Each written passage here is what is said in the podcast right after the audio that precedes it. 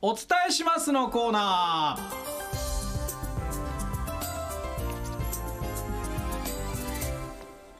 リスナーの皆さんの身の回りで起こった出来事をお伝えするコーナーです。えこのポこのコーナーもポッドキャストで配信しています。配信は週明けになります。はい今回もたくさんありがとうございましたありがとうございますずはラジオネーム一日中ラジコさんからのニュースですお伝えします。我が家の裏山を見上げていたら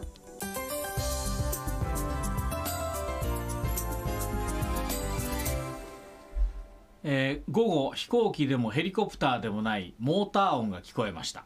よく見るとパラグライダー。海沿いでも高台にあるわけでもないのにどっから飛んでるのかなと思いながらゆっくり飛んでいくパラグライダーを見てました。小さいけど一応写真撮りましただけど本当に小さい。本当に小さい。未確認飛行物体がちっちゃいこれよくパラグライダーって、ね、すぐ、うんまあすぐ、まあ、なんか分かった肉眼でわかるんでしょうけどね。すごい。本当に小さいから。びっくりしましたが。あーパラグライダー今ね気持ちいいでしょうね。ねうん確かに。はい。どうもありがとうごありざいました。がとうございます。はい続きましてラジオネーム通天角夫さんからのニュースです。お伝えします。親心があだになることってあるんですね。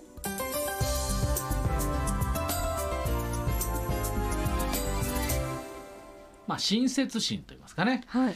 えー少し前のある日とある駅前のバス乗り場のベンチの上にリュックが置かれたままになっているのを見かけました。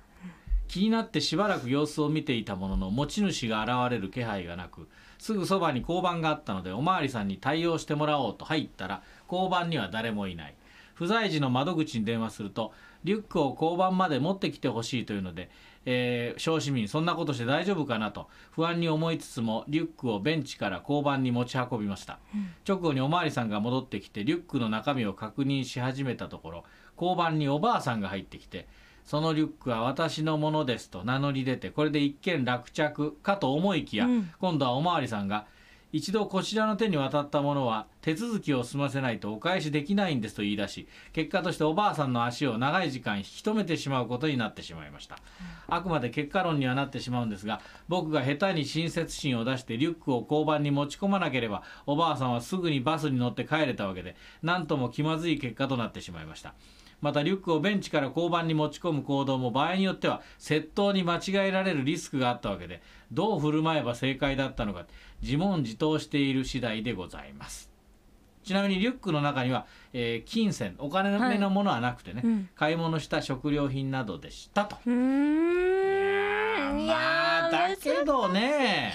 いやでもそりゃよかったんじゃないですか、ね。結果的に戻ったわけですから、うん。おばあ様も、まあおばあ様もそんなに嫌なね、あすいませんでしたっていうね、あーちょっと離れとった間にねっていう、うんどどっか離れとったんでしょ、うんそうリュック置いて、うん。ねだからまあそれはそれはまあ確かに時間はかかったかもしれないけどいやーまあ、誰かに取られることを考えたらよかったと思いますよ。いいですよねいいことしましたよね。うんはい、えー、ありがとうございました。ありがとうございます。続いてラジオネームオーニャンさんからのニュースです。お伝えします3年ぶりに孫が来るので気合を入れて竹で流しそうめん台を作っています。完成が近いと喜んでいたのですが。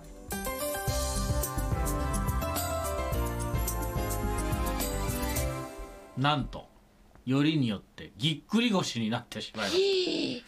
こんな大事な時に体が動けなくなってしまったので流しそうめん台の完成は絶望的です。あらー。せっかく準備をしていたら。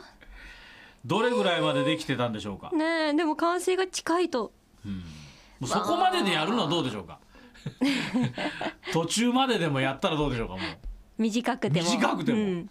やるだけ楽しい。うん。ね。それはそれでいい思い出じゃないでしょうか。ねえねえねすぐにすぐに受け止めヒュッと。どれぐらいかわからないけど。でもまあお大事になさってください。ねお大事になさってください。さあ、えー続きましてラジオネームはニナの母さんからのニュースです。お伝えします。RSK で開催中の高校野球ユニフォーム店に旦那と帰省していた長女と出かけました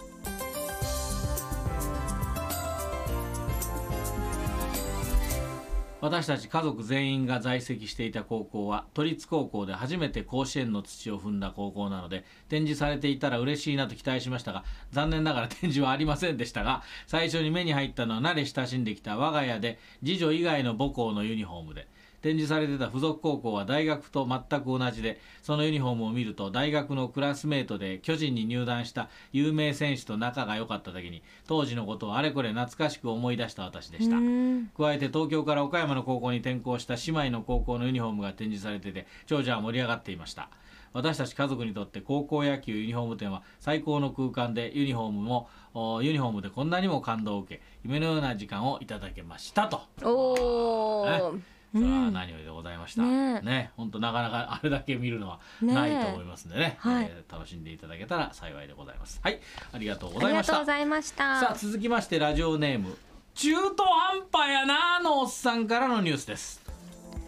お伝えします話題のウェアをついに買ってしまいました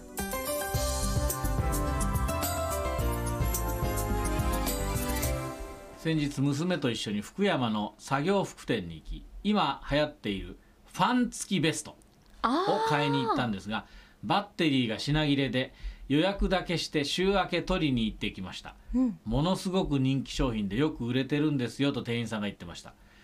果樹の栽培仲間からあれはええであんたも買いねえと言われ欲しかったんですが値段もかなりいいので躊躇していました幼稚園児がランドセルを買ってもらった気分で 早速友人に店に行き「おおええの買うたの」と言われ、えー嬉しがってる自分がいました。着てみてかなり快適なんですが一つ欠点があります。ほ私が買ったものは風力が5段階切り替えなんですが日中は4か5で回さないと涼しくありません。そうするとファンの音がかなりやかましく胸元のポケットにある携帯ラジオから流れる。クニスさんまこちゃんの声や作業ズボンのサイドポケットの中にあるスマホの着信音が聞こえないのです。仕方なく音量を上げるしかありません、ん。あと一月ぐらいの暑さこの暑さ続くんでしょうがお互い熱中症にならないようこまめな水分補給をし体調には十分気をつけてこの夏を乗り切りましょうう。うんラジオだけが頼りです。頑張れ国西健一郎。頑張れ新田誠 ありがとうございます。そうですか。そっか強力なに回したら音がうるささいからラジオは聞こえない。なるほほんじゃ大きな声で喋りましょうか。もう今うるさいびっくりしたってなるいやかもしれない。大丈夫。あのアッテレーターで全部一緒だからあんまり大きな声出したって変わらないんです。我々が大きな声出しても逆に小さくなっちゃいますから。ああそうなんです、ね、そうそういうもんなんでね。私がびっくりしただけか。そうそうあなたがびっくりしただけ。でも本当暑い中の作業でございますんでね。ねでもいいの買ったじゃないですか、うんもうしっかりご活用してください。ね。そうそうそう大体みんな膨れてますよね。ね。もう最近外で作業される方、もう当然のようなアイテムになってますよね。ね。かなり涼しいようでございます。うん。本当これで熱中症にならないようにね。中途半端やなーのおっさんももう中途半端じゃなくてもしっかりと、うん。えー涼んでください。そうですね。はいありがとうございました。続きましてラジオネームチャッピーさんからのニュースです。お伝えします。生まれて初めて聞くその言葉に思わず耳を疑いました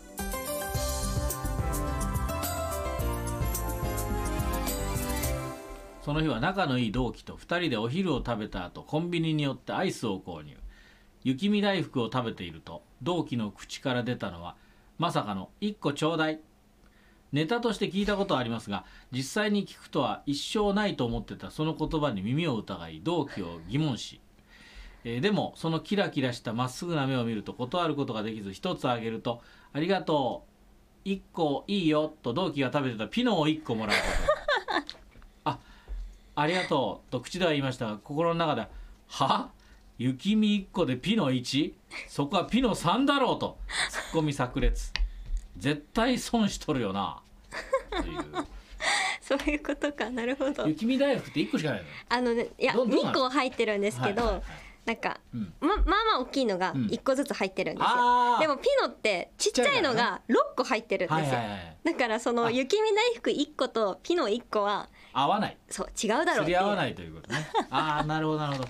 そそれは何とも言えない気持ちでしたね。なんとも言えそうんですか。なああなるほど。うまいことやりましたねね同期は。ねえ。はい。一個ちょうだいで思いしい思いしましたね。ねはい。1個しかあげないの。せめて2個くらい欲しいよな、うん、でも確かに半分あげたいから半分ちょうだい、じゃあ3個やろうってなりそう。はい。ありがとうございました。さあ続いてはラジオネームカズピーさんからのニュースです。お伝えします弟の母校が甲子園で勝利しました。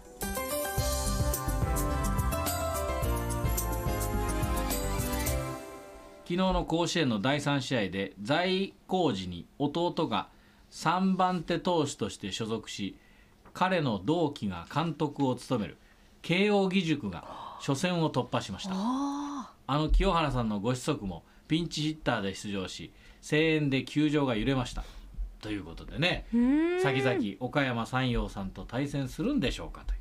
あ。なんかお父さんも見に行ってたみたいですね清原さん。確か代打でレフトラインなかなかいい当たりだったけど取られてっていうことだったですけどね、そうですか、えー、弟が慶應義塾のピッチャーだった。そうなんですね。しかも同期が監督務めてるねおめでとうございます。おめでとうございます。ね、ちょっとあの対戦表がわかりませんが、いずれね、三、う、陽、と戦うかもしれませんね。ねはい、えー、この後も勝ち進むことをお祈りしております。はい。さあ続きましてラジオネーム元隊長さんからのニュースです。お伝えします。犬を連れてお墓参り犬が墓石に寄り添って寝ました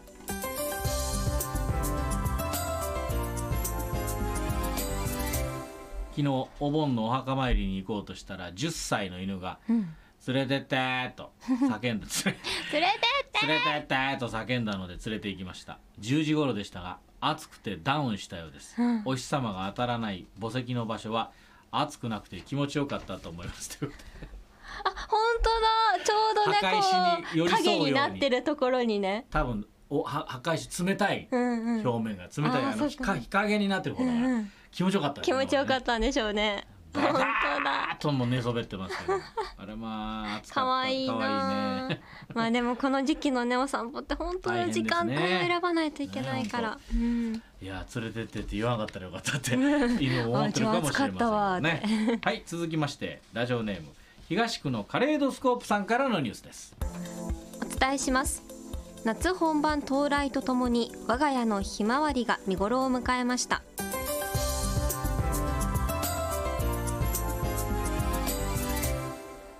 ここ数年近所周りではミニひまわりしか見かけなくなったんで小学校でなのなろうたからど年かなるじゃろうと思いながら療養生活中の運動がてら大きなひま大きなひまわりを植えてみると予想以上に綺麗な花を咲かせました。